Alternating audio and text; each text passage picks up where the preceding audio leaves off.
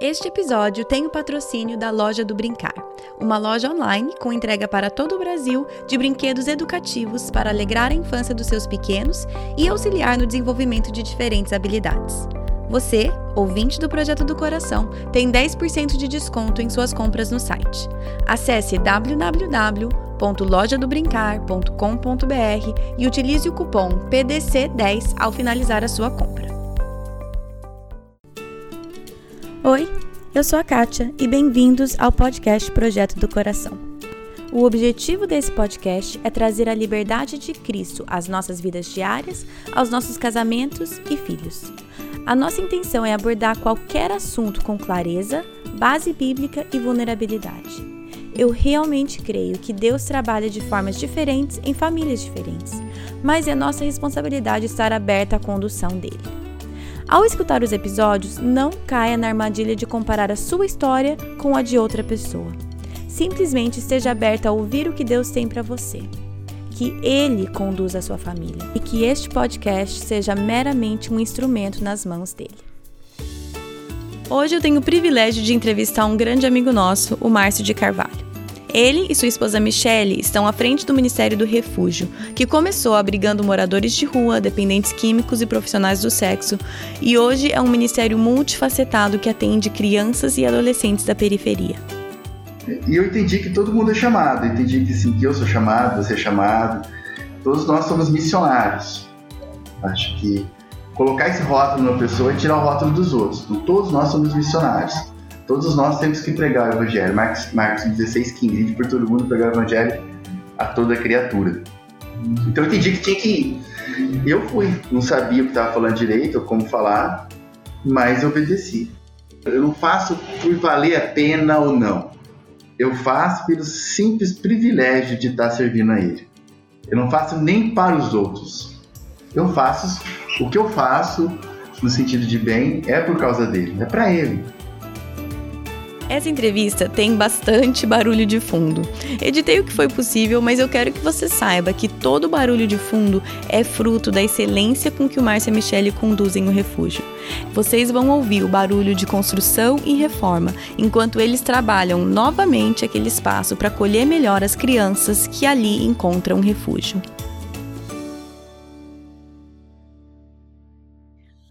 Hoje a minha entrevista é com o Márcio de Carvalho. É, meu marido conheceu ele como Coiote.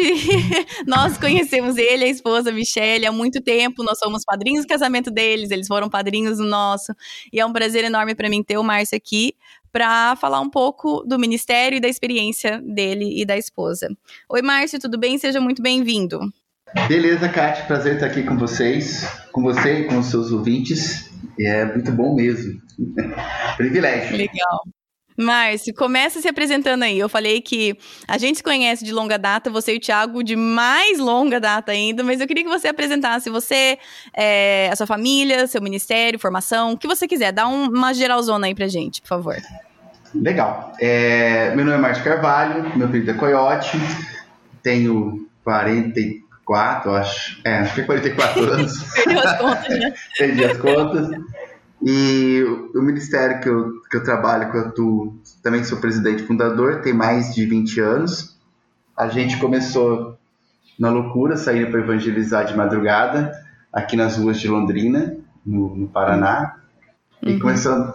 Era, a gente não tinha um foco de um, de, um, de um grupo específico, mas a gente queria evangelizar aqueles que a gente sabia que as pessoas não iam. Então a gente começou com travestis, prostitutas, Daí depois a gente foi ampliando para usuários de droga, depois moradores de rua, crianças de rua e, e todo mundo que a gente encontrasse pelas ruas. Hum. Foi, a gente era eu mais um amigo, outro. Depois, uma vez nasceu para evangelizar, continuar o que a gente estava fazendo. Daí encontrei o, o Thiago, a gente já era amigo. Uhum. Depois Isso. massa, conversamos bastante, trocamos ideia, daí continuamos evangelizando, daí fizemos muita coisa junto. Uhum. E, e, e, o ministério depois ele foi começou a mudar um pouco para criança e adolescente e hoje 20 anos depois é um trabalho com criança e adolescente aqui em Cambé que é a região metropolitana de Londrina acho que uhum. é um resumo assim de 20 anos rapidamente e assim ah, nesse rolo todo morou lá em casa prostituta travesti usuário de droga porque a gente não tinha para onde mandar eles. Depois, em alguns casos, a gente conseguiu encaminhar. Mas a gente queria viver o extremo uh, Jesus, assim, e a gente entendeu que Jesus ia levar as pessoas para morar com ele, ia cuidar das pessoas. Então a gente resolveu. Aluguei uma casa e comecei uhum. a brigar as pessoas dentro de casa e cuidar delas. E não era uma instituição, não era uma organização, era gente morando com gente. E assim foram muitos anos. Foi lá que eu te conheci. Foi num culto que você teve nessa casa, em Cambé, que o Thiago me levou e foi lá que eu te conheci. Ah, foi assim? Foi. Foi, porque, foi uma das vezes que o Thiago veio. Isso. Pô, eu, tenho, eu tenho uma foto. Ah, mentira. Eu acho que eu tenho a foto. Vou procurar aqui depois. Ah, depois você acha essa foto pra mim. Depois você acha essa foto pra mim. Mas foi assim que eu te conheci. O Thiago falou assim: não, nós vamos no culto. O Márcio tá fazendo um culto lá na casa dele, lá em Cambé. Eu quero que você conheça o Márcio, quero que você conheça o refúgio. E nós fomos. Foi assim que eu te conheci. E foi um culto especial, assim, que a gente fez com a galera da rua, não foi? Foi, uhum. foi assim, dentro da tua casa. Foi, eu tenho a foto desse dia, eu vou te mandar. Vou achar aqui. Ah, eu quero a foto. Legal, legal.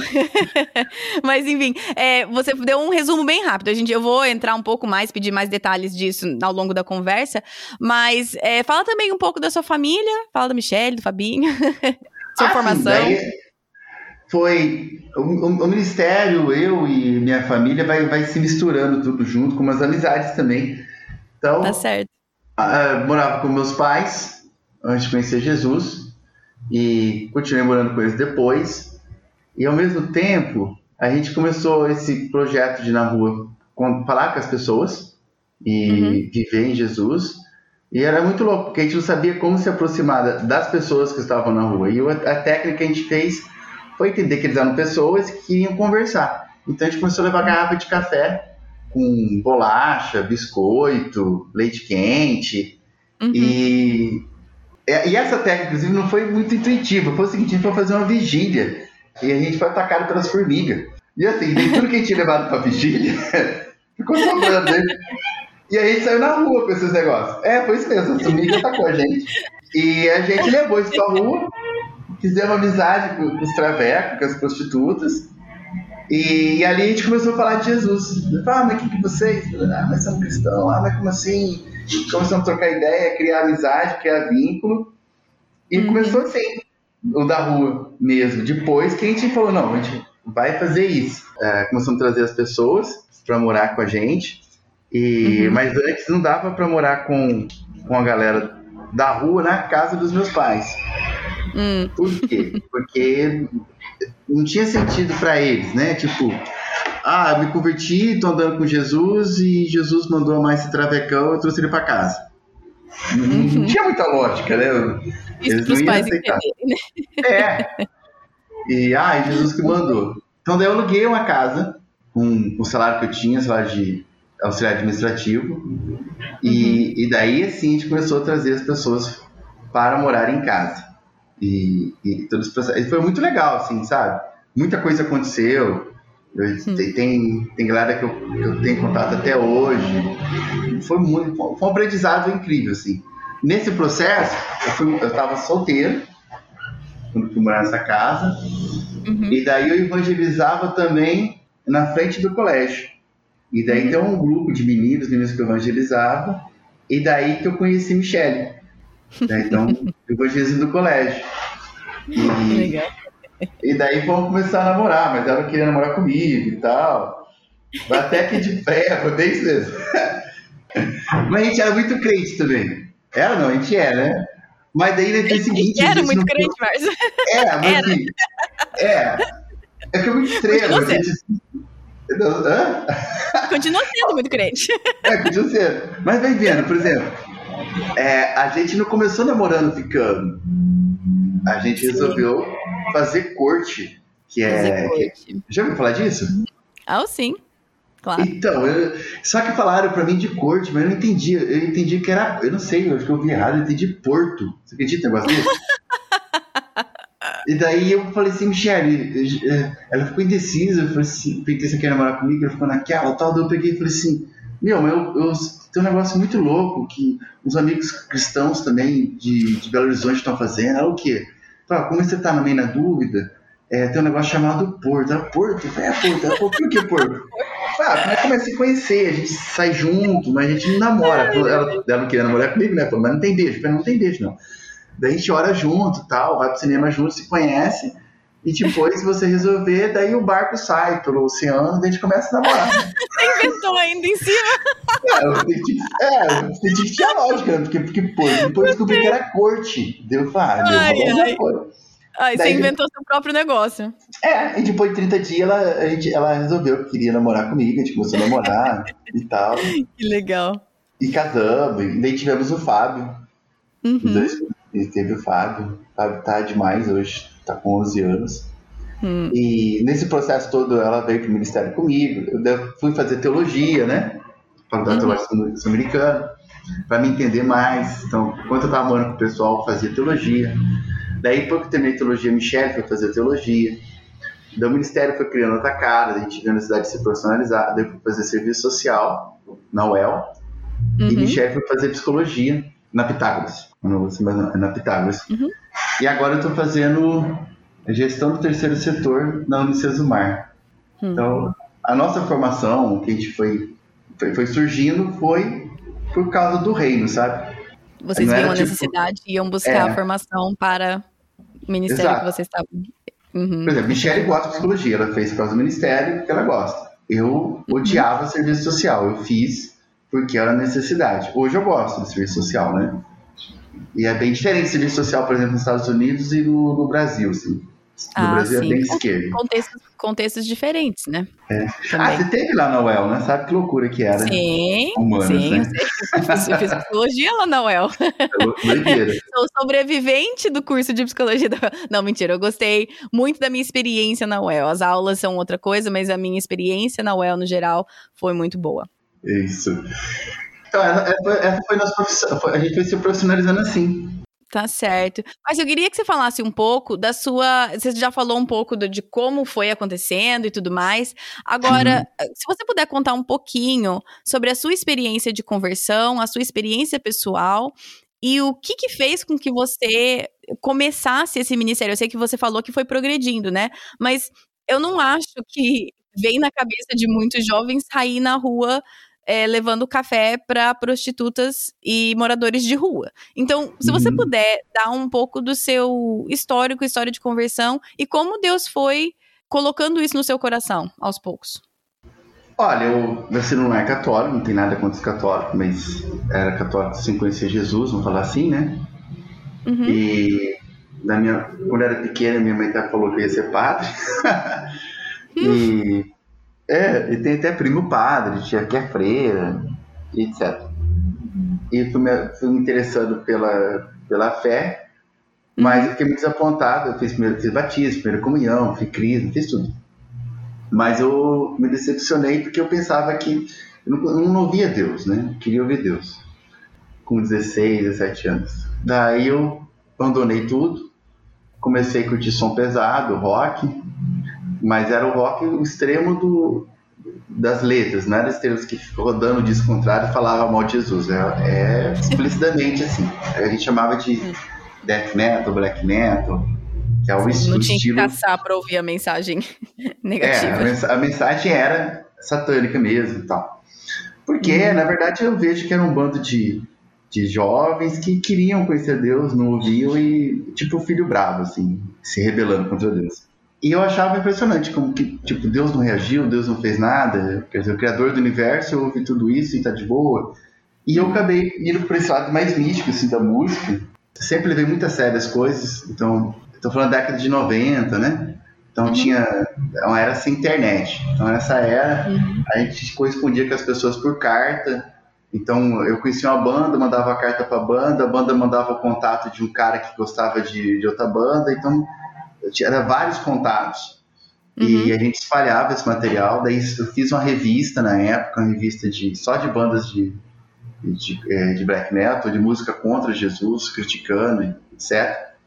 Uhum. Até que um dia eu estava vendo um programa de, de rock extremamente pesado e o cara o, fala, começou a falar de Jesus no programa. Hum. Porque era rock, só que cristão. A mesma pegada, o mesmo peso, só que o cara falava de Jesus. Achei muito interessante e diferente. Uhum. E, e, chamei esse cara para conversar. Esse cara chama Flávio Souza, meu pai na fé. Ele veio, pregou o evangelho para mim. Ele hum. tinha cabelos compridos, roupa com preta, com logotipo de banda, o mesmo visual que eu andava. Tudo que eu perguntei ele respondia na Bíblia, conhecia a Bíblia. E ficamos amigos. E eu passei a, a, a conhecer mais, procurar mais disso. E foi um processo. Daí minha conversão foi, foi ao longo de dois anos, caminhando com ele, buscando. É, antes era, era é que eu queria ter o que ele tinha, que era a paz que ele tinha. E ele falou: a paz que eu tenho é somente com Jesus. Hum. E eu entendi isso. E no processo comecei, eu falo, eu não falo que me converti, eu falo que eu fui, comecei a andar no caminho, né? Eu acho que é mais bacana. Então eu fui pro caminho que é Jesus, num processo de dois anos assim. E daí até que rolou mesmo. Daí, estando com Jesus, eu entendi que o primeiro versículo que eu vi foi João 3,16, que é porque Deus amou o mundo de tal forma, de tal maneira, que Deus seu filho para que todo que ele crê preça, mas tem a vida hum. eterna.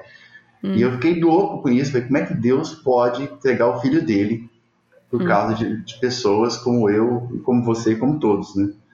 E não uhum. consegui entender aquele amor. E, mas até hoje eu consigo entender o tamanho desse amor. Hum. Mas eu sei que ele me ama e eu falei, então agora tem que espalhar isso para tudo que é lado. Hum. Né, eu montei uma banda de rock na época, um rock bem porrado na época, era de grindcore, que é a mistura do extremo do metal com o extremo do punk. E, e é uma galera que a gente conseguiu alcançar. Hum. Uma galera bem difícil. Mas eu falei, não, o evangelho tem que ser espalhado para todo mundo, não para o estilo que eu gosto, mas para todo mundo. E daí a gente, nessa aqui, a gente foi, foi numa vigília, fomos atacados pelas formigas, né? que eu contei antes. e saímos é. pela rua. E eu falei, cara, ninguém vem evangelizar prostituta ou, ou travesti, então eu vou vir aqui. E daí que a gente começou. E eu entendi que todo mundo é chamado. Eu entendi que sim, que eu sou chamado, você é chamado. Todos nós somos missionários. Acho hum. que colocar esse rótulo na pessoa é tirar o rótulo dos outros. Então, todos nós somos missionários. Todos nós temos que pregar o Evangelho. Marcos, Marcos 16, 15. Ide por todo mundo pregar o Evangelho a toda criatura. Então eu entendi que tinha que ir. Eu fui. Não sabia o que estava falando direito ou como falar, mas obedeci. Foi mais obediência em si mesmo. Não foi. Eh, não teve um chamado. Entendi que tinha que ir e fui. Hum, foi, foi assim que rolou. E tá rolando hum. até hoje.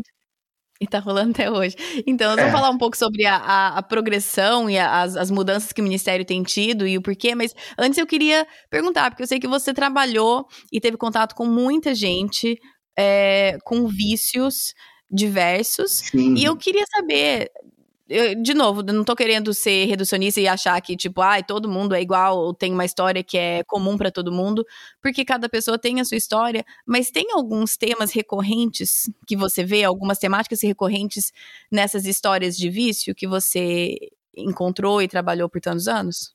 Então, é, na área da dependência, foi estranho porque eu nunca, eu nunca usei droga, né? Usei uhum. álcool, uma vez fui fumar maconha, mas eu não sabia tragar, quase morri engasgado. Passou. Foi o que aconteceu. É, isso, claro, antes, antes de eu estar no caminho, né? Só para Quase morri engasgado. É, mas para mim era estranho trabalhar com dependente porque eu não conseguia entender o que passava na cabeça deles, das pessoas. Hum. E é uma resposta que não é muito fácil, porque eu acredito que a tarefa principal na, na dependência química é da própria pessoa que é dependente, quer se libertar, e da família. Agora, muita gente, é, acho que na balada, na night, na noite, um dia resolve fumar maconha, por exemplo, que é o mais hum. comum. Começa pela maconha, inclusive ninguém começa fumando crack, né? É, hum. Eu acho que por uma questão de ultrapassar limite, por desobediência, para provar alguma coisa, para os amigos tal, vai para maconha. Hum. Da maconha, Daí caía no mesclado. Mesclado é a mistura de maconha com crack. Hum. Que se fuma, né? Ali já era. Caiu no mesclado, o crack é, é o segundo. E depois que entrou no crack, acabou. Hum. Já era mesmo. É, é, o, é o homem, ele vai roubar, ele vai vender as coisas que tem, ele vai consumir tudo. Ele vai mentir, É, porque o cara não vai falar, ah, vou fumar uma pedra e já volta. Não. Ele vai mentir. Ele fala, ah, vou ali, vou fazer outra coisa, sai. Daí começa com a destruição do caráter, que é a primeira coisa que a droga destrói. E daí vai embora. E a mulher, na maioria dos casos que eu conheci, tô falando de pobre, né? De pessoas sem recurso. Se ela uhum. consumiu tudo que tinha, ela não tem a pegada de roubar, que é o que o homem faz, daí ela vai para prostituição. E depois que foi para prostituição, ela, ela, se destruiu muito. Eu conheci muita gente, conheci gente que, que usuário de droga que disse a própria mãe, para depois ela comprar para os dois. Conheci uhum. é, filho que roubou tudo dentro de casa, até as panelas, deixou o, cara, o pai sem nada por causa da droga. Conheci gente que, que levava a esposa para se prostituir, para comprar droga. É daí as maiores barbaridades possíveis, porque o, vício do crack é comparado ao, ao desejo de se alimentar, a fome, né? Pode-se falar. Hum. É, é, enlouquece a pessoa. Enlouquece, enlouquece mesmo. E a pessoa consome tudo. Para se livrar do vício, que é o que a gente fazia, tem várias alternativas. Não, não muitas, é, não tem várias, mas o padrão é a pessoa no Brasil ir para casa de recuperação, que a maioria são evangélicas. Então a gente não uhum. pode negar que a igreja evangélica no Brasil é que mais recupera a gente. Uhum. Mas mesmo assim, os índices de recuperação em casa de recuperação são pouquíssimos. São poucos. Uhum. Mesmo assim é o que mais recupera. E é por isso que eu falo que daí é necessário o apoio da família. Quer dizer, a família vai ter que estar com essa pessoa, ajudar, mas não só ajudar com financiamento, é, é estar presente, é estar junto. Com a família junto é mais fácil de lidar. Mas normalmente as pessoas vinham até a gente e queriam se livrar da, do indivíduo usuário de droga. Queriam que a gente solucionasse, queriam que a gente resolvesse. Que a gente, de alguma forma, pegasse a pessoa e fazesse ela parar de usar droga. E, não é assim as coisas, né? Mesmo porque talvez ela já vem de um ar destruído, de uma família destruída. E daí que complica mais, você precisa de apoio da família para vencer. É. Uma pergunta, Márcio, que me vem à mente é que quando você fala de algumas poucas aí, com certeza uma amostra muito pequena do que vocês já, já tiveram, do, do que vocês já vivenciaram, mas você fala um pouco das barbaridades que você já viu. Uma das dificuldades minhas, e eu acho que de muita gente que não é essa realidade, é ter um olhar de compaixão ao invés de um olhar de julgamento. É, tipo, nossa, como que faria isso? Como que alguém vicia a mãe para fazer isso? Como que alguém coloca a própria esposa para prostituição? E de forma nenhuma eu tô querendo dizer que uhum. não é errado, é muito errado, mas o nosso olhar julgador, ao invés de ter um olhar de compaixão, também não condiz com o evangelho de Jesus. Então, me ajuda a entender o que que, o que, que precisaria, o que, que eu preciso entender para que o meu olhar seja mais de compaixão e menos de julgamento. É, é, é difícil lidar com a questão da dependência química. Por exemplo, se você liga para mim hoje, alguém tá aí e faz a seguinte pergunta: Márcio, é, meu vizinho é usuário de droga, foi abandonado pela família, eu você, você faz essa ligação para você liga para mim, você fala assim, Márcia, é, minha vizinha é usuária de droga, ou meu vizinho, eles foram abandonados pela família, e eu vou catar e vou trazer ele morar dentro de casa. Uhum. Você me apoia? Eu falaria que não. Entendeu? Porque você tem três crianças dentro de casa e, e não é fácil. Porque quando a pessoa ela, ela tá na abstinência, ela é capaz de matar para usar uhum. droga. Então que segura tive muitos momentos bons, assim, de gente que se recuperou, que é amiga minha até hoje. Tem um caso específico que o menino era, é, era, era dependente de crack, família destruída, ele tinha uma filha, e casado e tal, vendeu o carro dele que ele tinha na boca e o pai dele era policial. Um horror que ia dar. Bem, esse menino hoje é bombeiro, a família dele tá bem, caminha na fé, tem três filhos, não tem mais um, tem três. É, é empreendedor, tá na cafeteria, um cara fantástico. É, gosto muito dele. Mas muita coisa aconteceu. Né? Inclusive, eu acredito que a pessoa só pode se libertar da dependência química se ela nascer de novo. João 3,3. Se ela não nascer de novo, é impossível. como ajudar, daí eu, eu encaminharia uma pessoa, eu conversaria com a família, e fora, uhum. tem N casos de recuperação, aqui em Londrina tem várias e várias.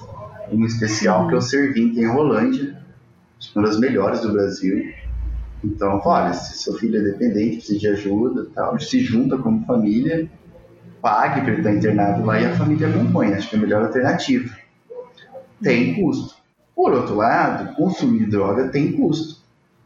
Sim. É que, que sai mais barato que uma hospedagem, um tempo na casa de coração.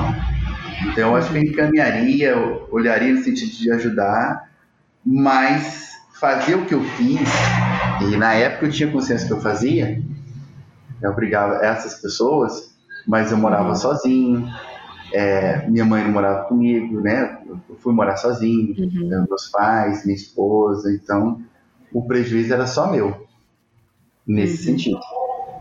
Uhum. Tá, é, agora, eu acho que, que olhar com compaixão e, e apontar a direção. Hum. Agora, ah, dá pra fazer a loucura que eu fazia antes? Se tiver no mesmo contexto que eu tava, daí é, é agora problema meu, pode ser problema da pessoa, mas uma pessoa com filhos e um casal já não, não aconselho. Porque eu também sofri muita retaliação, entendeu? Hum. Das próprias pessoas. Porque a gente, acho que a gente tem que entender hoje, ou, quer dizer, ninguém tem que entender isso, quer dizer, eu entendo, né? eu entendo o seguinte, para mim, necessariamente não é porque você ajuda a pessoa que ela vai ser grata com você. Existem três tipos de ingrato: os que esquecem que você ajudou, os indiferentes e os que se vingam. Uhum. Então, uhum. existem as pessoas que você vai ajudar e vai se vingar de você. Então, assim, uhum. vamos ajudar, vamos ter compaixão, vamos se doer por aquilo, mas qual a maneira inteligente que eu possa ajudar? Acho que essa, essa é uma pergunta que a gente tem que fazer. Assim. Eu acho que é isso. Cuidado, sabe? Sim, eu acho que você está certo. E, e, entender que um, um olhar de compaixão vai muito além, não é só como você falou, acolhê-los na própria casa. É o jeito que a gente enxerga, que a gente olha que nós também temos carência, nós também pecamos, nós também temos vícios, não, talvez não dependência química, não vícios em drogas, mas nós também temos um coração, né, que, viciado, um coração que idólatra em outras coisas, que por fora traz menos consequências negativas, assim, visíveis, mas entender que também, né, aquela, aquele lance da trava no olho. uh, acho que uma pergunta que eu tenho aqui é que e, de novo, eu faço essa pergunta em várias entrevistas e a minha intenção nunca é meter a boca na igreja como instituição, mas é que eu faço essa pergunta para entender o que, que nós, como cristãos, nós, como igreja, como corpo de Cristo, o que, que nós estamos fazendo errado? Quais são os maiores erros do cristão ou da igreja em lidar com pessoas e famílias que sofrem com vícios? Então, eu acho assim, vou fazer um, uma casa de recuperação, como muitas igrejas fazem. Isso é muito comum, né? Uhum. E eu acho que é de muita importância, até falei que a igreja já vai recupera. Mas vamos fazer então uma casa de recuperação que seja referência nacional e internacional? Hum. É, a dependência química é só malandragem, safadeza? Ou ela, ela, como já diz, é a dependência química que afeta a, o psicológico, que afeta o, o, corpo, a mente e a alma, vamos falar assim. Hum. Então, já que vamos fazer, então vamos fazer da maneira mais profissional possível e de que seja referência. O que eu estou entendendo de você, Márcio, é que você está falando, continue fazendo como você falou, né? Igrejas evangélicas são é, as que mais estabelecem ou, ou é, casos de recuperação. Mas o que eu estou ouvindo de você é faça, mas faça com excelência. Não trate é, dependentes químicos como menos e não faça uma coisa meia boca, pelo que até o que você falou, tipo, vai, tra vai tratar dependência químicas como só safadeza ou vai tratar o ser humano como um todo com dignidade, com um espaço é, seguro, bem equipado e tudo mais. É isso?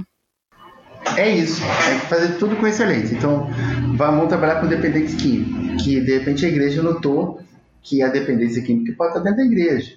A gente pensava antigamente, a dependência química não vai chegar dentro da igreja, né? Mas a gente olha hoje filhos de pastores, de presbíteros, de diáconos que são dependentes químicos. Hum. Eu não estou falando toda a igreja, mas estou falando no geral. A gente vê pessoas envolvidas com dependência química. Porque o vício ele é muito rápido. O vício é uma vez que a pessoa usa crack, ela viciou. Hum. Não, não é a consequência de várias vezes. Ela vicia. Então, hum. assim, é, como lidar com isso? Eu acho que ah, essa, a igreja viu que precisa fazer, ela, ela quer fazer algo. Ou ela pode apoiar algo que já existe, uma casa de operação, ir lá e ajudar, profissionalizar, fazer crescer esse trabalho, ou ela pode criar algo. O interessante é você, a instituição já apoiar a instituição a igreja ou os indivíduos cristãos da igreja, ou eu você, olha, eu vi que tem necessidade de, de trabalhar isso com as pessoas. Então, é se dedicar. Então, é, vai até aquele local, vê como que tá, o que, que eu posso ajudar aqui. Hum. É muito desorganizado. A instituição quer mudar? Tem essa também, quer. Então, vamos hum. profissionalizar a instituição, como organização, o que, que a gente pode fazer para ela realmente crescer. Porque hum. a instituição precisa de médico, precisa de, de enfermeiro, precisa de psicólogo. Sem essa equipe, é um trabalho não profissional. Tá certo. Né? Tá precisa de um capelão. Porque a, a dependência química não é só ir orar e a pessoa vai parar. Uhum. Mas não é mesmo.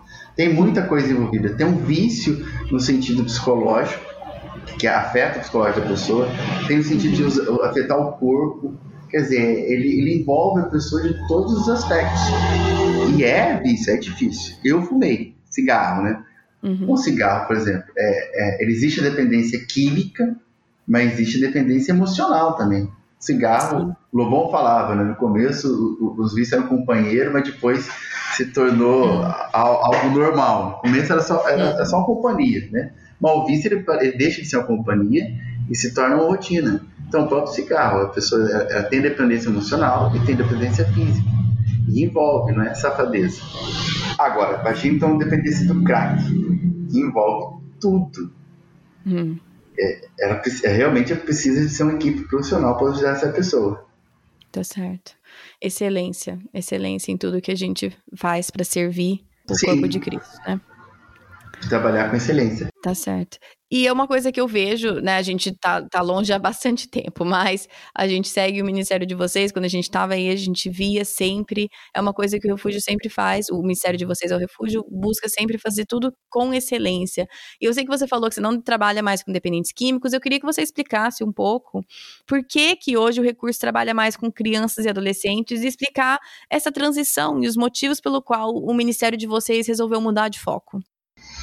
Eu, eu lembrei um negócio. Eu posso voltar na pergunta anterior? Claro, vontade. Olha, uma vez eu fui num, numa igreja, eu fui pregar lá, e falar do ministério e tal, e tinha um cara dando, policial, dando palestra a respeito de dependência química. Hum. Cara, você não vai acreditar o que o cara fez. Ele colocou todas as drogas numa mesa hum. e, e ele começou a falar para os adolescentes quais eram o efeito de todas as drogas. Hum. Tipo, ah, a maconha deixa você mais, mais tranquilo, ah, o crack deixa você louco, a cocaína deixa você elétrico. E ele foi falando.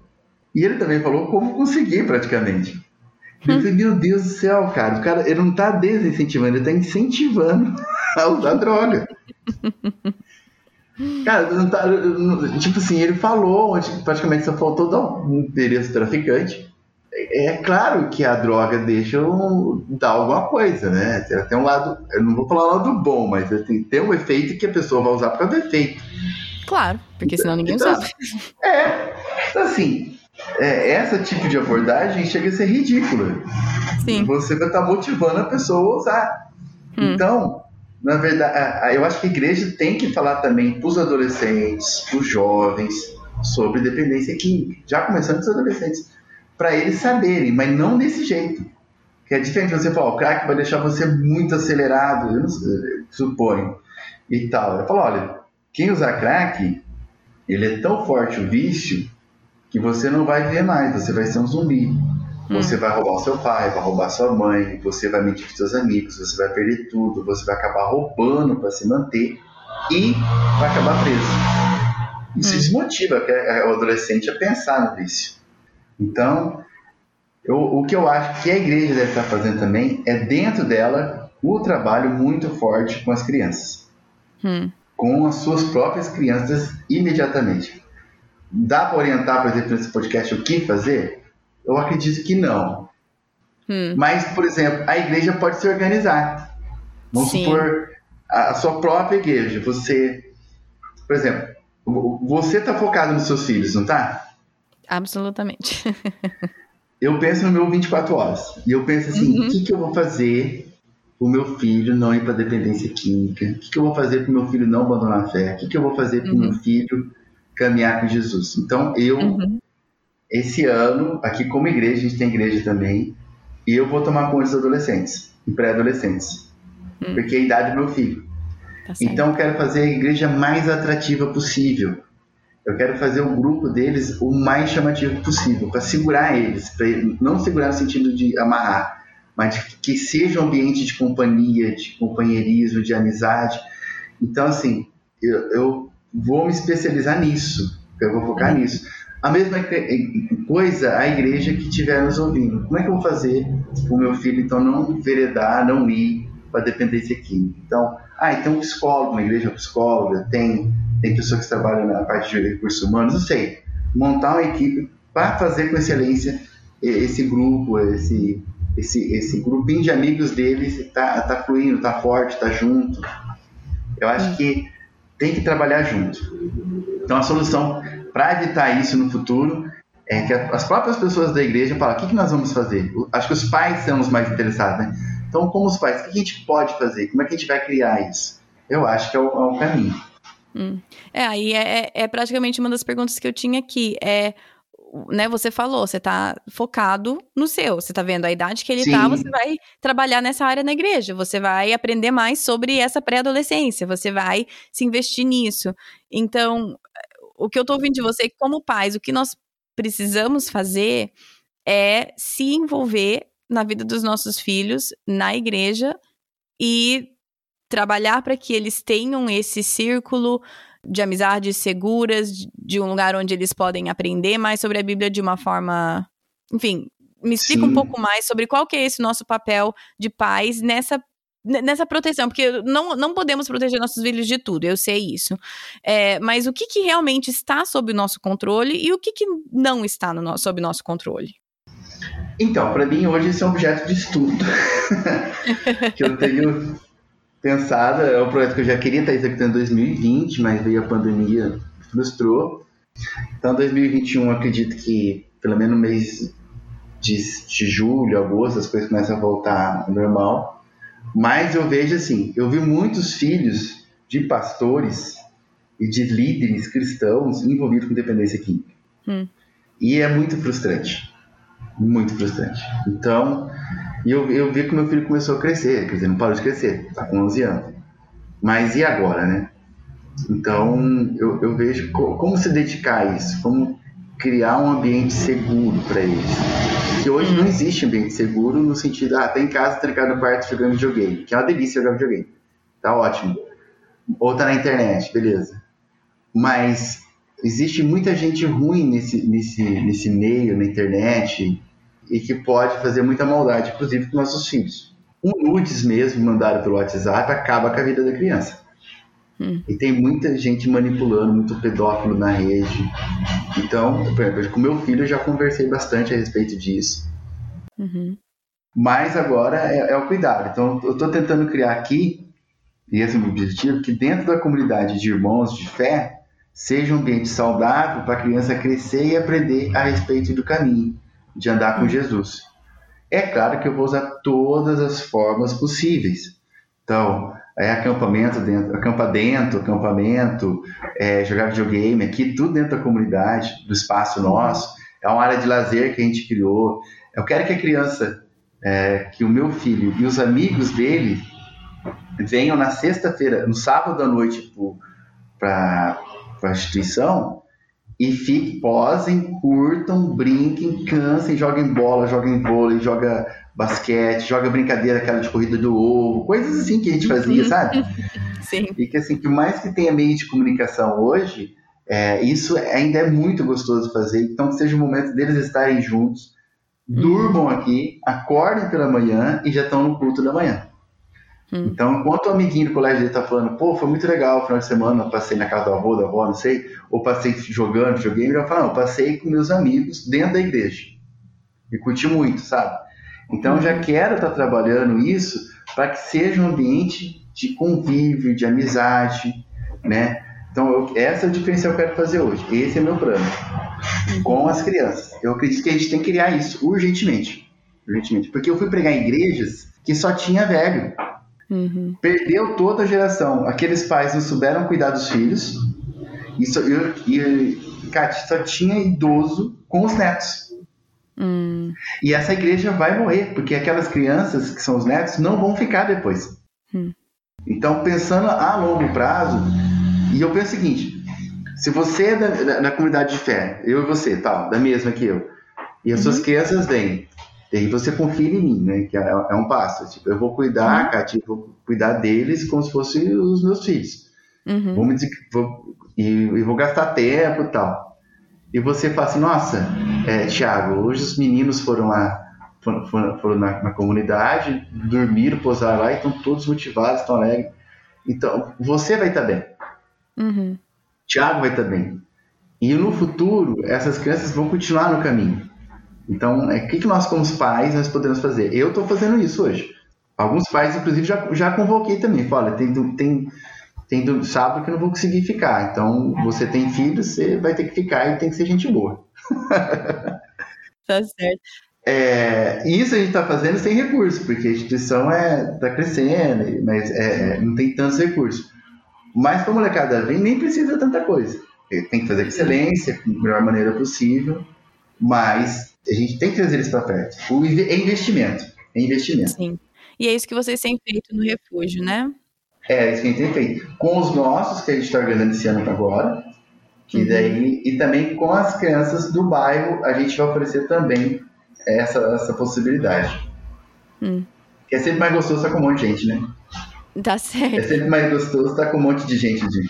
É isso que vocês estão fazendo com o refúgio, vocês estão cuidando de crianças e adolescentes, dando esse espaço seguro para eles terem é, lugar para se divertir. Eu queria que você até falasse um pouco mais sobre tudo que vocês oferecem aí, mas vocês estão dando esse espaço e alternativas para onde eles podem estar e, e o que eles podem fazer, né? É, é, é mais um trabalho de prevenção agora, o refúgio, certo?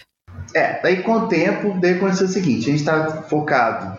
O refúgio abriu muito naquela, no começo, então Daí que virou, virou uma casa família, com uhum. é, crianças morando, que eu e Michelle passou a cuidar. Durante o dia tinha atividade com as crianças, uma atrás da outra, e a madrugada eu evangelizava.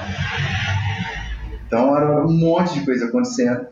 Daí veio um cara, ele deu aula, um professor deu aula aqui no sul-americano, um cara muito inteligente, muito inteligente. Ele é americano, ele é equatoriano e mora no, nos Estados Unidos. Uhum. E ele, era professor na área de psicologia, autor de alguns livros, cara, um crânio. E ele me chamou e ele me deu um conselho.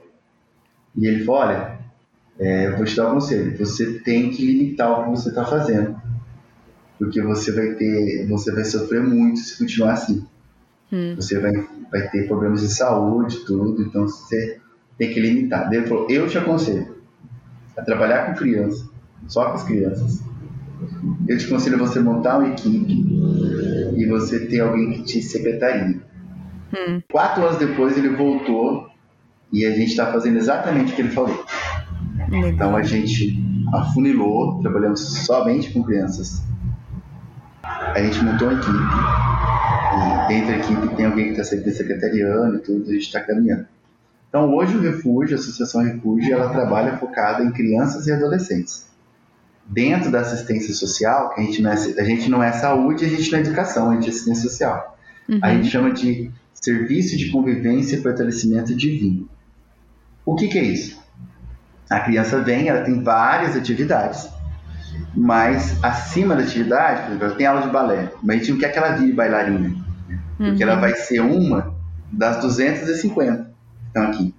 Uhum. A gente não quer que ele vire professor de taekwondo, ele vai ser um dos 250 e o restante. Então a gente trabalha com todo a criança em qual sentido? É, ela vem, ela faz atividade, nós, daí depois tem a parte com a psicóloga Michelle, daí a gente trabalha bullying, autoestima, cidadania, valores, preconceito, ou, por exemplo, o último tema nosso foi desigualdade social.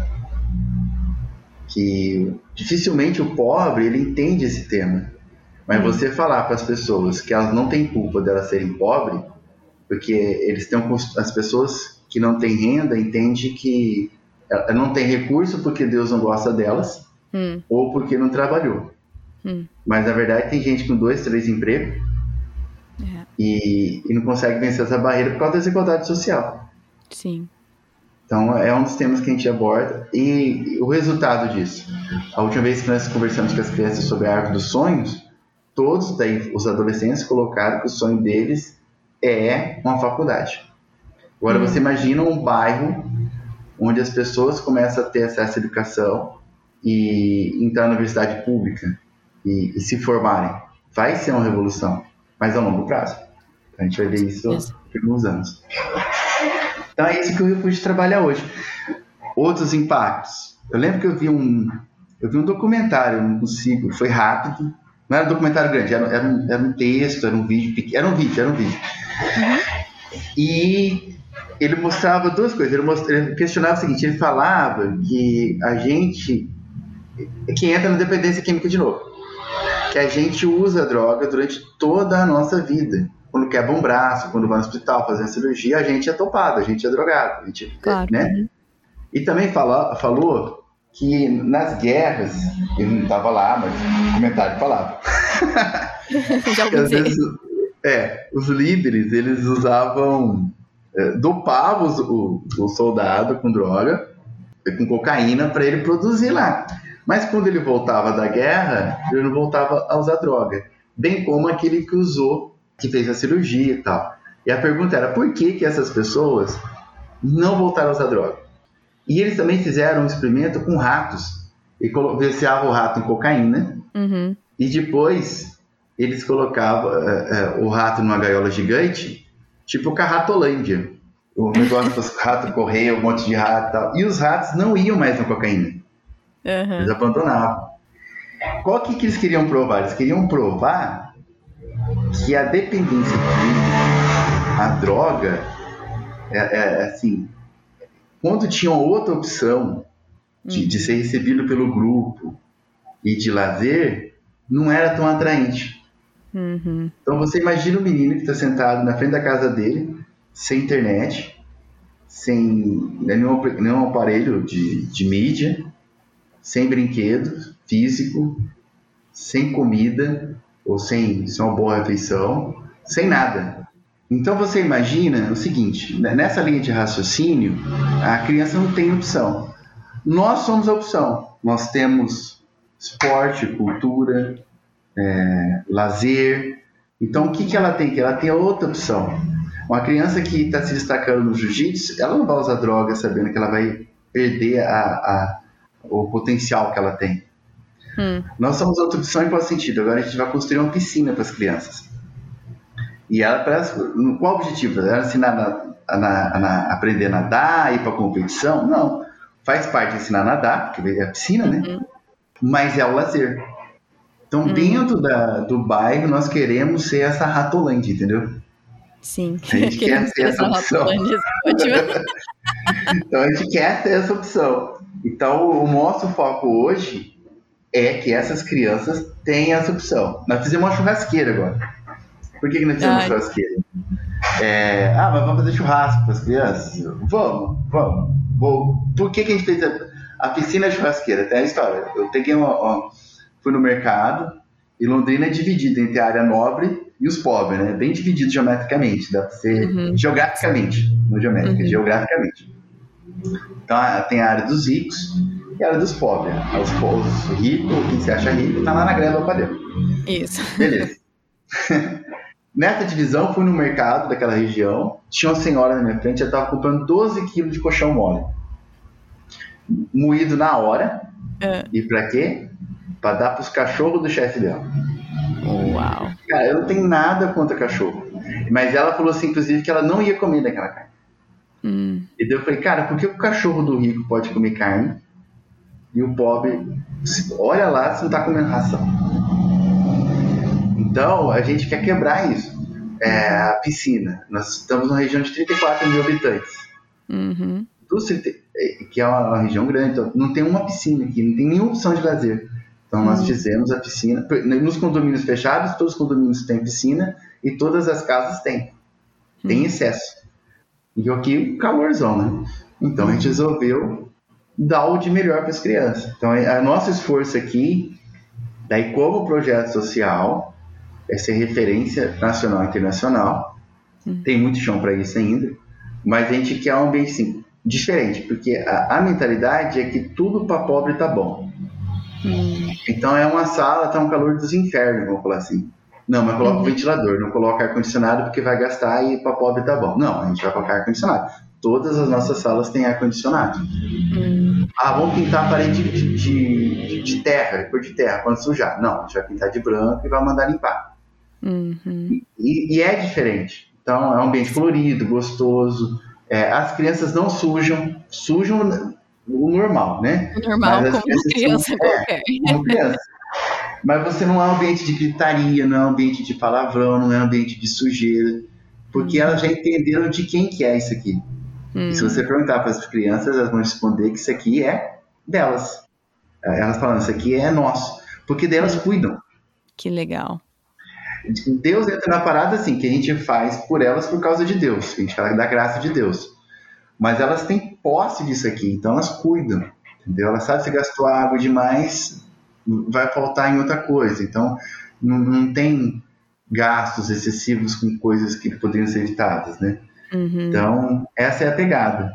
E muito tem dado legal. certo, a gente está muito contente com isso. Muito legal. Tentando fazer sempre com excelência, né? Sim, e a minha pergunta é agora, assim, eu quero fazer mais uma pergunta, depois eu quero que você fale para as pessoas onde elas podem aprender mais sobre refúgio e tudo mais. Mas antes disso, eu queria perguntar. É, você já falou várias coisas, mas se você pudesse pensar em um ou dois dos maiores aprendizados seus em todos esses anos de ministério, com toda essa variedade de atividades e ministérios que você já teve, é, quais seriam um dos seus maiores aprendizados que você compartilharia? Ah, dos maiores aprendizados? Fazer com excelência. Hum. Eu acho que nós temos que fazer tudo com excelência. Tá? Então, qualquer coisa que você vai fazer, você tem que fazer o melhor. Não importa. Ah, mas assim, eu vou limpar o chão. Eu limpo o chão, não tem problema. Eu vou fazer com excelência. Sabe? Então, o meu foco é esse. Tudo que você for fazer, você tem que fazer com excelência. Outro aprendizado que eu entendi é o seguinte: é uma pergunta que eu sempre me fazia: se vale a pena fazer o bem. Já fiz tudo que eu podia no sentido de, cuidar dos outros, de auxiliar, de viver intensamente o evangelho e tudo. E a pergunta é tipo: você vale a pena fazer o bem? Tudo isso valeu a pena? E se eu pudesse somar hoje né? É, já teve gente que eu ajudei, acho que o Thiago ficou sabendo, você também, que jogou o caminhão lá em casa, quebrou tudo, não sei se lembra dessa época. Lembro, lembro. Então, assim, te, daí teve os usuários de droga que eu ajudei, depois entrou lá para tentando me matar. Uhum. Teve. Então, assim, olhando para trás hoje, te, teve gente que, que, assim, de todas as formas que eu falo, ai, cara, mas será que vale a pena? Então, um aprendizado que eu tenho assim, se vale a pena, eu cheguei à conclusão se vale a pena fazer o bem e eu cheguei à resposta que não. não estava esperando é, essa não. não, mas eu vou explicar. Eu entendi que se vale a pena. não esperava. Então assim, se vale a pena fazer o bem? Não, não vale. Mas né, talvez essa não seja a pergunta, a resposta é feita. Uhum. É, é, não vale, mas se a gente for somar tal, mas ele mudou a nossa natureza, né? Uhum. Jesus, ele mudou o nosso coração, ele transformou em discípulo de Jesus. Eu não faço, eu sou discípulo de Jesus. Eu estou no caminho, eu não faço por valer a pena ou não. Uhum. Eu faço pelo simples privilégio de estar servindo a ele. Uhum. Eu não faço nem para os outros. Eu faço o que eu faço no sentido de bem é por causa dele, é para ele. Uhum. É pelo que ele fez por mim, pelo que ele ainda faz por mim, por uhum. ter a presença dele. Se eu vou pensar, vale a pena fazer o bem? Não, não vale, não vale a pena. Né? Vou somar, eu podia estar, tá, em vez de estar tá aqui, eu podia estar tá tentando ficar rico, né? Que é, uhum. que é a vida das pessoas, tentar ficar rico. Tá podia estar tentando, tentando ficar rico, podia, enfim. Não, não vale a pena nesse sentido, mas é, é o que ele mandou fazer. É viver uhum. diferente. Uhum. Então, o que eu faço, eu faço para ele, eu vivo para ele, por causa dele. Então, hoje eu, eu não me importo se realmente vale ou não vale, não. É, é, eu faço por ele. E Madre Teresa, ela, ela fala um negócio que eu achei fantástico. Dizem que é Madre Teresa, mas tem outro cara que, que ele dizem que é de, de um tal de Kent N. Kate, alguma coisa assim. Consigo falar esse nome. Como é que se fala? Kent M. Keith. Isso, diz que esse poema é dele. Posso falar para você? Claro, por Ele favor. diz assim: ah, assim mesmo, são os mandamentos paradoxais. E o autor é esse: atribuir a Mateza e depois descobrir que é dele. É, muitas vezes as pessoas são egocêntricas, ilógicas e insensatas. Perdoe-as a si mesmo. Se você é gentil, as pessoas podem acusá-lo de interesseiro. Seja gentil a si mesmo. Se você é vencedor, terá alguns falsos amigos e alguns inimigos verdadeiros. Vença a si mesmo. Se você é honesto e franco, as pessoas podem querer te enganar. Seja honesto e franco a si mesmo. O que você levou anos para construir, alguém pode destruir de uma hora para outra. Construa a si mesmo. Se você tem paz e é feliz, as pessoas podem sentir inveja. Seja feliz a si mesmo. O bem que você faz hoje pode ser esquecido amanhã. Faça o bem em si mesmo. Dê ao mundo o melhor de você. Mas isso pode não ser o bastante dê o melhor de você a si mesmo. Veja que no final, veja que no final das contas é tudo entre você e Deus e nunca foi entre você e os outros. Então eu peguei essa máxima para mim, em qual sentido? Não é se vale ou não vale ser a pena, a, a pena fazer o bem. É o que eu sou. Eu vou fazer isso e vou continuar fazendo, porque Deus quer assim por causa dele. Então eu vou continuar sendo isso. Hum. Eu acho que é mais ou menos que os dois ensinamentos. Hum, muito Fazer legal. Com excelência e continuar fazendo bem. Não por causa do outro. Não, mas por causa porque do que não vale você é. Exatamente.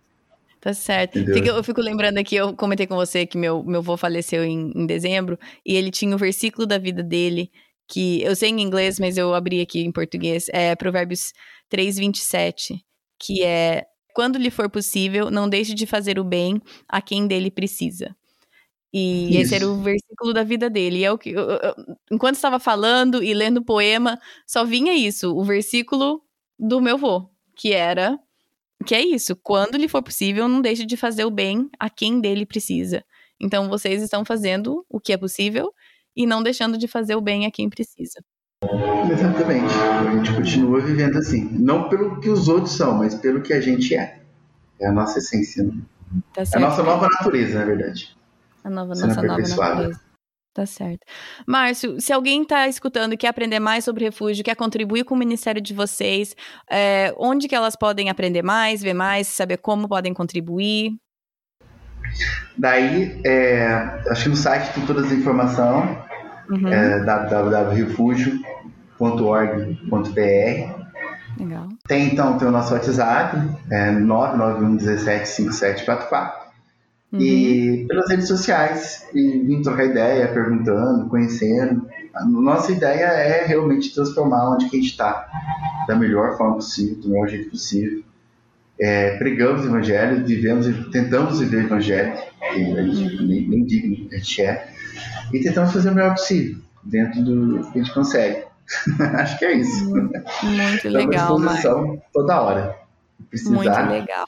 E acho que é nessa vibe ainda eu lembrei. Teve um ano que foi muito difícil. Foi o Fabinho tinha 4 ou 5 anos. Tinha uma família que a gente ajudava demais. E sempre ajudamos, sempre fizemos de tudo. E o cara queria matar os filhos dele, a esposa. E daí a gente foi, ajudou a esposa, os filhos. E por fim, ele acabou jogando caminhão lá em casa, quebrou as coisas que a gente tinha. Foi muito difícil, sim. E eu lembro quando eu voltei pro refúgio, olhei pro refúgio, fiquei imaginando, tentei. Ele falou, eu vou embora, vou, vou, vou fazer o que tu não faz, vou ganhar dinheiro, pensei. Daí eu falei, vou embora daqui e tal. Daí no dia, nós ganhamos uma oferta para fazer a primeira ampliação do refúgio. Hum. Falei, caramba, cara, então não posso ir. Tem que administrar isso, depois eu vou.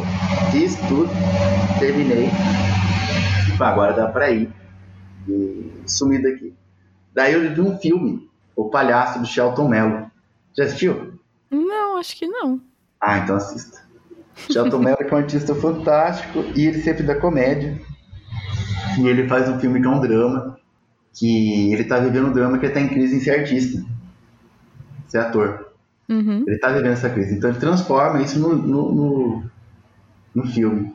E ele é um palhaço, o pai dele é palhaço, e ele é um palhaço triste. E ele não quer ser mais palhaço. Parece que o sonho dele é ser vendedor, quer sair.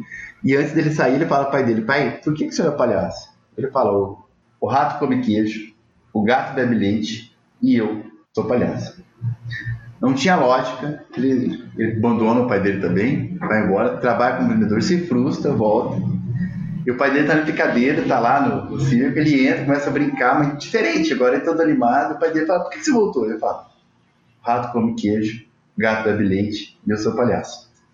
Naquele dia eu entendi que, que Deus tinha me colocado aqui para mudar o bairro.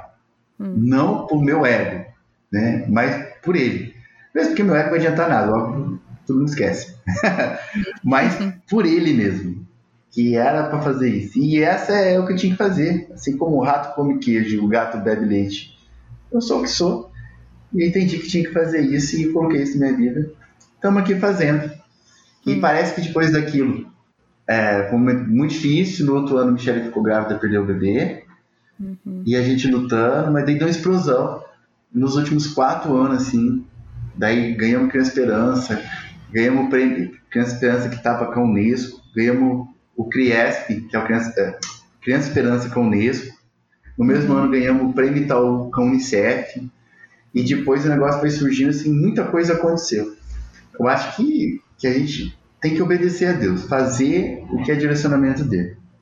O tá resto certo. é resto. Então eu, eu acho que é isso. Tá certo. Márcio, muito obrigada. É, vou colocar tudo no site para quem quiser conhecer mais e contribuir com o ministério de vocês. E eu gostaria de pedir se você puder encerrar esse tempo com oração. Obrigado, vou orar. Eu também não sei se o Thiago depois vai ouvir, você mostra para ele, eu falo com ele, quero agradecer também é, você, Thiago, que lembro durante muitos anos, assim, comecei no ministério, ninguém acreditava na gente, vocês sempre acreditando, com contribuições, inclusive, e quero falar que o que acontece também é por causa de vocês, quero agradecer isso publicamente.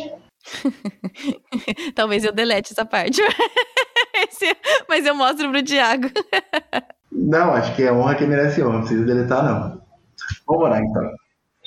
Deus, muito obrigado por esse momento. Te pedimos pela vida da Cat, do Tiago, das crianças, esteja abençoando, que esse podcast seja o veículo de, de pregar sua palavra, de levar ao mundo os seus ensinamentos e que as pessoas fiquem interessadas cada vez mais em conhecer a Ti.